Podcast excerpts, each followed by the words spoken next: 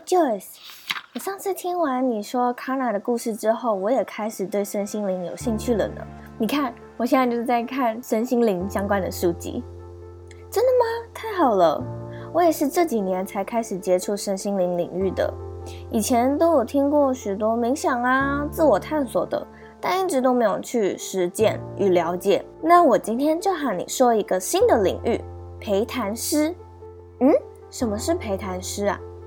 其实就是透过一些工具啊、卡牌，去找出你内心深处受伤的地方，并且去修复或是找回原本的自己。好啊，好啊，我很有兴趣耶。这是因为什么样的人物啊？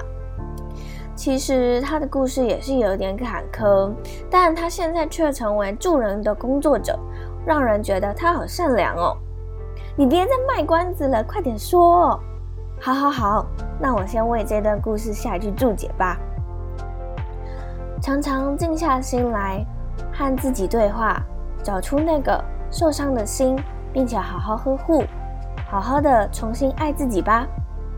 那就先从他是谁开始说起吧。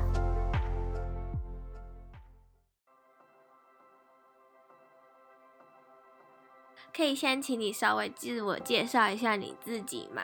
跟为什么你会想要做这个个人品牌？感谢 Joyce。那我是瑞妮的人生解放学的瑞妮。嗯，目前呢，我在 IG 上经营我的自媒体品牌。嗯，当初在经营我的个人品牌的时候，其实只是很小很小的一个愿望，就是我希望这是我的行销管道，目的是要导流大家到我线下的实体课程，还有一对一的陪。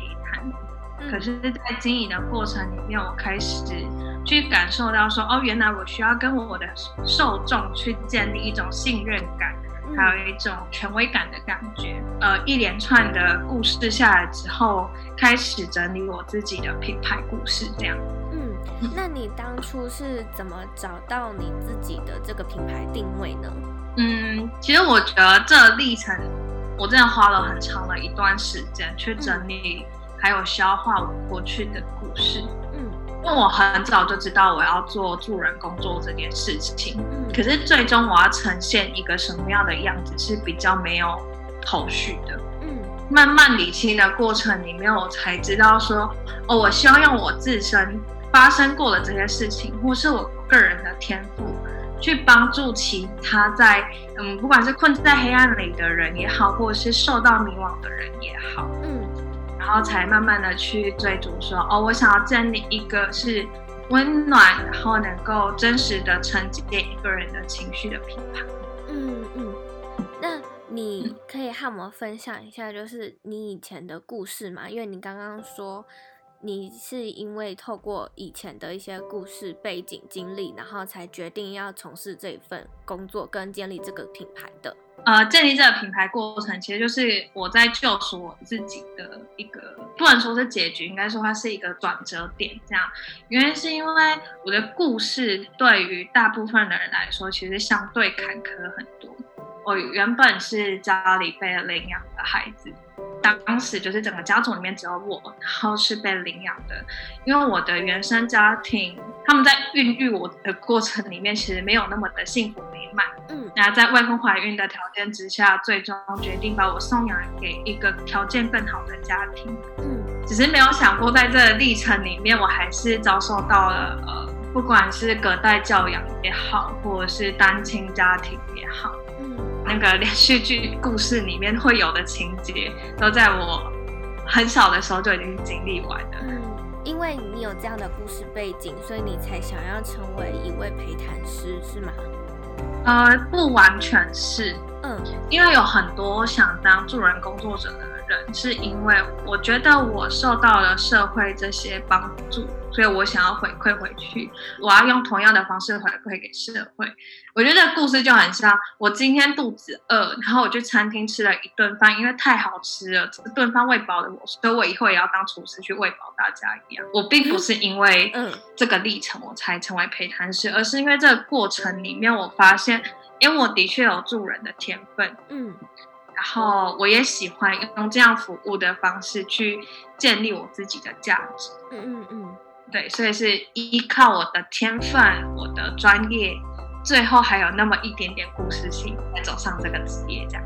那你在陪谈的过程中，你都是利用什么样的工具呢？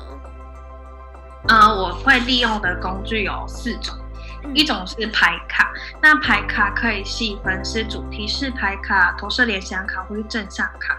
那我目前大部分使用的牌卡都是由台湾的周永石老师所亲自设计的。嗯，然后是图像，图像分为图像式测验或是拼贴这一种。嗯，所以它也是透过一种手作绘画的方式去呈现你的。呃，潜意识的内容，然后是自由书写。书写的过程是帮助个案可以沉淀下来，然后先把自己的思绪给清空的一种方法。最后是桌游，那通常是应用在团体工作这样。嗯嗯，你刚刚说的绘画是不是有一点像是艺术治疗？嗯，类似类似，但是我做的是会再更深层的去分析。通常它。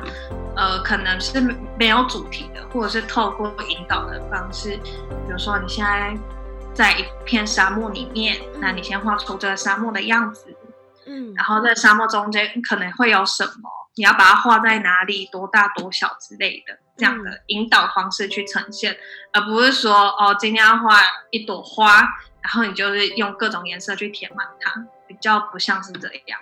然后了解，然后再去看到。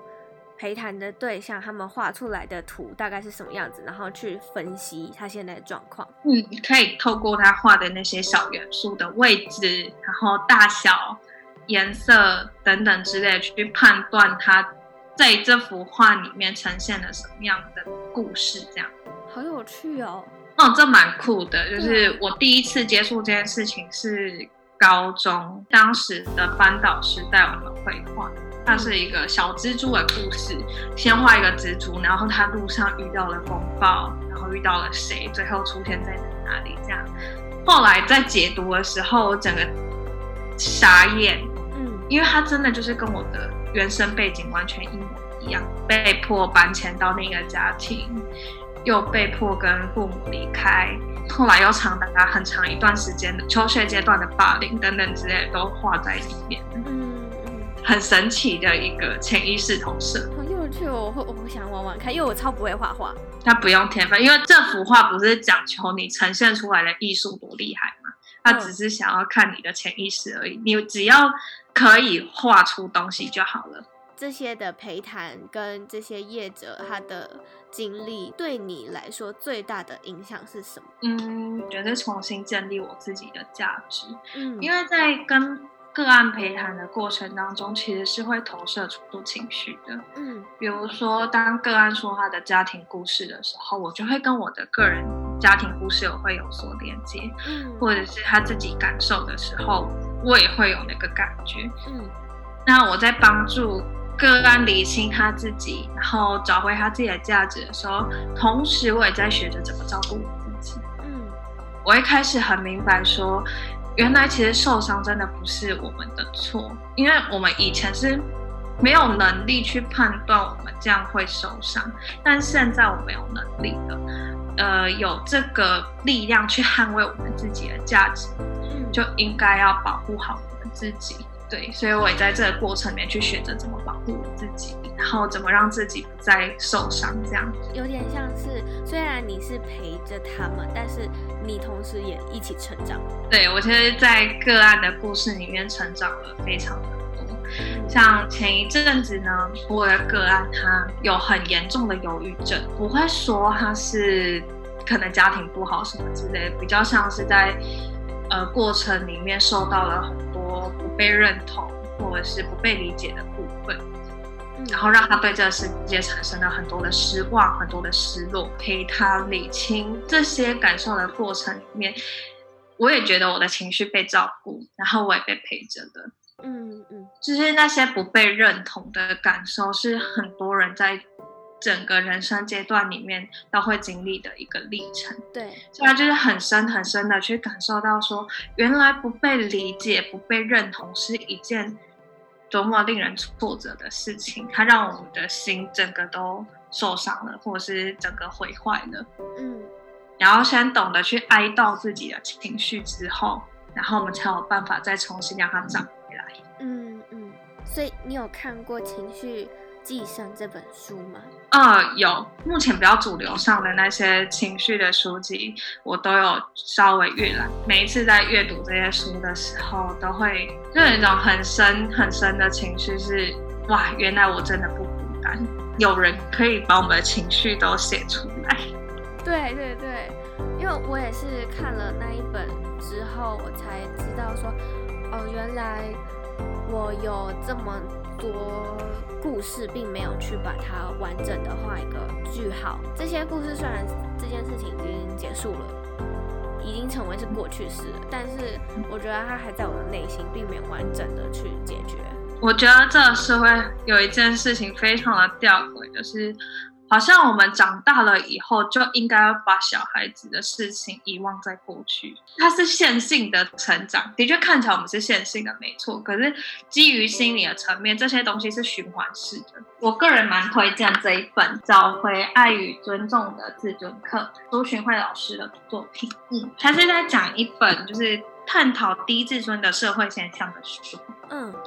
然后也去教导我们怎么在那么多的世界里面判断啊，原来这就是因为我价值低落的问题。徐浩怡老师的情绪阴影这本我翻了三次，哦、对，这本我我有我有看那一本，但是我只有看我自己的那个章节而已。我后来有去做完测验之后，我自己的内心其实还有一个小孩。嗯，其实每个人都有，就是不管你长得多大，你都会有内在小孩。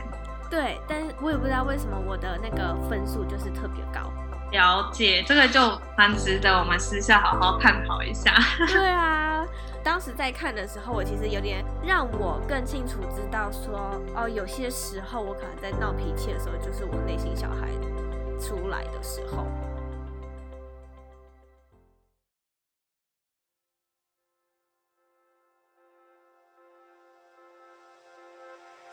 广告时间，你也想要利用音频建立自己的个人品牌，或者是你已经有音频节目，想要更精进的把它专业化吗？现在 Joyce 有一堂线上的系统化音频课程，来帮助你如何透过音频打造自己的个人品牌，并且开始在两周内建立自己的音频节目，开始为你自己获利。第一单元，我会教你如何找到属于自己的主题与内容，自己适合的主持方式。第二单元，我会教你如何设计自己的音频节目名称、音频封面。第三单元，我会教你如何录制自己的音频、剪辑自己的音频。第四单元，我们就要开始上架自己的音频，并且联动到各大平台上，让更多的人知道你这个节目的存在。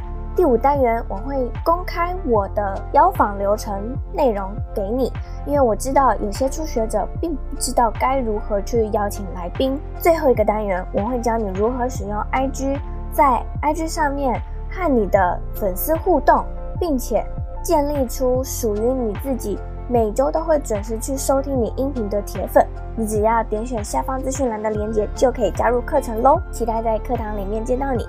那我们就回到节目里面吧。果有人也想要像你一样从事陪谈师这个行业的话，你会有什么建议吗？嗯，我觉得如果是我的话，我会想把这一题陈述成给助人工作者的建议好了。好啊，因为我自己最在乎的点是关于伦理道德这一块，嗯、它很像就是一个三角形，你要先满足个人的兴趣。然后专业知识和实务经验之后，伦理道德才是你从业以后最重要的一个关键。因为要开始去认知说，第一可以做这件事情的人很多，嗯，不一定是陪谈师，可能会有心理师、疗愈师、社工等等之类的。你要意识到自己其实正在助人，你说的每一句话，或是你写出来的文章、你的作品，都是带有力量的。嗯，我自己很很害怕，就是在有一些创作者的文章底下看到很不好的建议，个人会觉得说，哎、欸，你身为一个助人工作者，你是不应该这样说话的，嗯，不应该这样错误的一直被传下去。有很多老师会在他的教学的过程当中，给很多学生批评或者是一些谩骂，他觉得他在帮这个小孩，但实际上他在伤害这个小孩。嗯嗯，所以我会特别注意伦理道德，然后最后是你要建立个人的中心价值形象，你要知道你真正想做的事情，最后阐述的到底是什么。总不能说你今天希望他说。哦，没事啊，你在黑暗里面就好好的待着，没有关系。然后明天要告诉他，不行，你要好好的加油，你一定要站起来，你要坚强。你是在喊哦？拿下名片之后，你还剩下什么？脱下所有的经历，脱下所有的排头，或者是所有的排名以后，嗯，我是一个非常具有创意。然后也非常有共感性的一个人，嗯，这件事情是在我很小的时候我就发现，我懂得去体恤大人的情绪，嗯，我懂得去感受到那些受苦受难的人的情绪，这同时也可以回应到说，呃，我什么时候发现到我的高敏感特质啊，或者是什么时候开始会萌生想要当助人工作者的。嗯这种问题，嗯，我小学三年级的时候，我们班老师有一天在班上放了一部有关于唐山大地震的纪录片，嗯，然后那一部片看下来之后，全班都没有什么反应，但我大哭一场，全部都是眼泪，然后我缩成一团，全班都用一种“天哪，你你干嘛了？你为什么突然这样就哭了”的那种眼神看着我，嗯，然后我就说。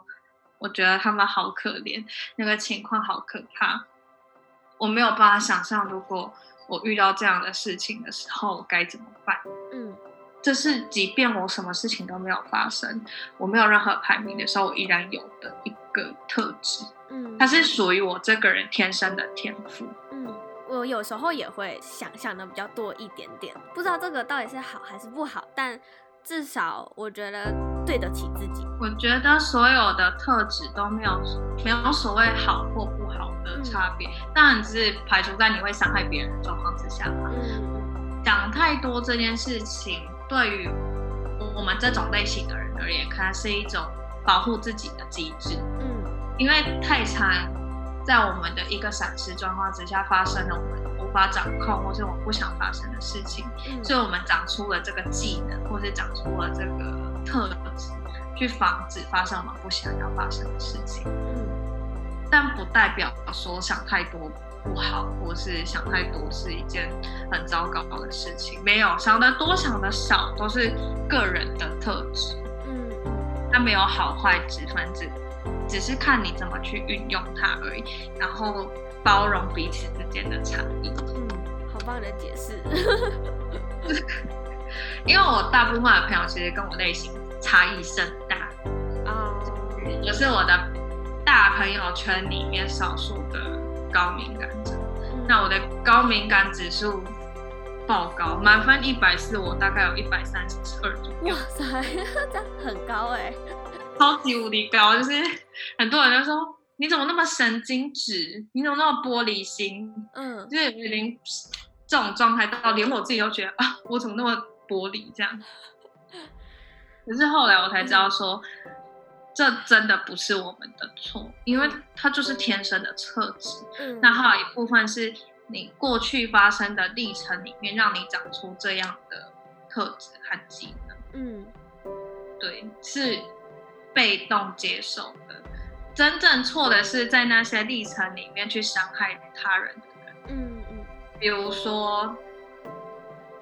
搞不清楚自己真正想要什么，就利用霸凌去伤害别人的这种人，嗯，或者是说因为自己的内心不满足，然后就去性侵或性骚扰他人的人，嗯，真正错的是那些真的伤害到他人的人，而不是我们那那颗敏感或是脆弱的心。嗯，讲的好好哦，我不要把它剪掉。好，留着。我的形象会不会从此以后有圣光之类的？有有 有，灵性导师这样，灵性导师，不小心就从心理学然后跑到神学了。好，最后还是很谢谢你，就是愿意今天来接受我的访谈。不会，也谢谢你给我这次机会上你的节目。那如果有观众想要找到你的话，可以在哪里找到你呢？呃，大家可以在 IG 里面搜寻 “Rainy 的人生解放学”，嗯、或者是打上我的呃英文的标题 “Renee College” 就可以找到我哦。好的，那我再把相关的链接还有书单都放在这一集的下方。好的，感谢你的采访，谢谢，谢谢，拜拜。拜拜。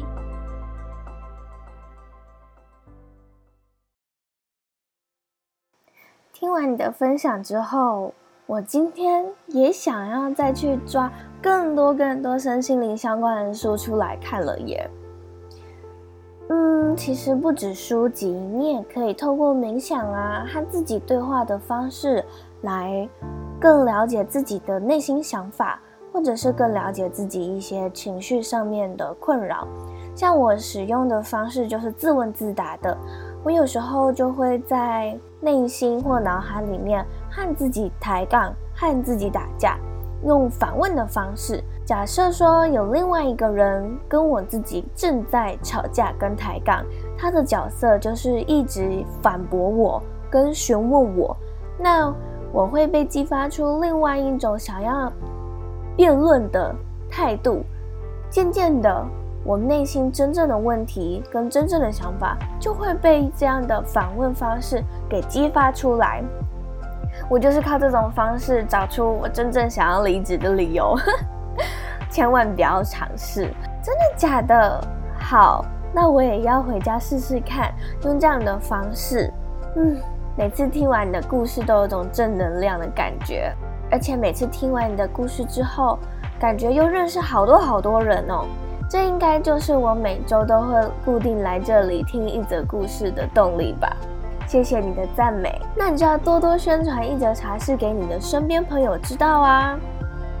好，我真的有在努力要推荐给所有人了。那今天就先这样喽，我还要回去公司赶我的报告了。好的，好，那我们就下周一早上八点见喽，拜拜。如果你想要听到更多关于创作者访谈、职业分享等内容，你可以回到 Apple Podcast 或 Spotify 上订阅这个音频节目。现在为期一个月的音频马拉松，每周一跟三早上八点会更新一集音频。如果你想要支持我的话，也可以帮我们分享这个音频节目到现实动态上，并且 tag 我，让我知道你有在收听。也欢迎回到 Apple Podcast 上帮我们打星评分，并且留言，这样就可以让更多的人知道这个节目的存在。那我们就下周一见喽，拜拜。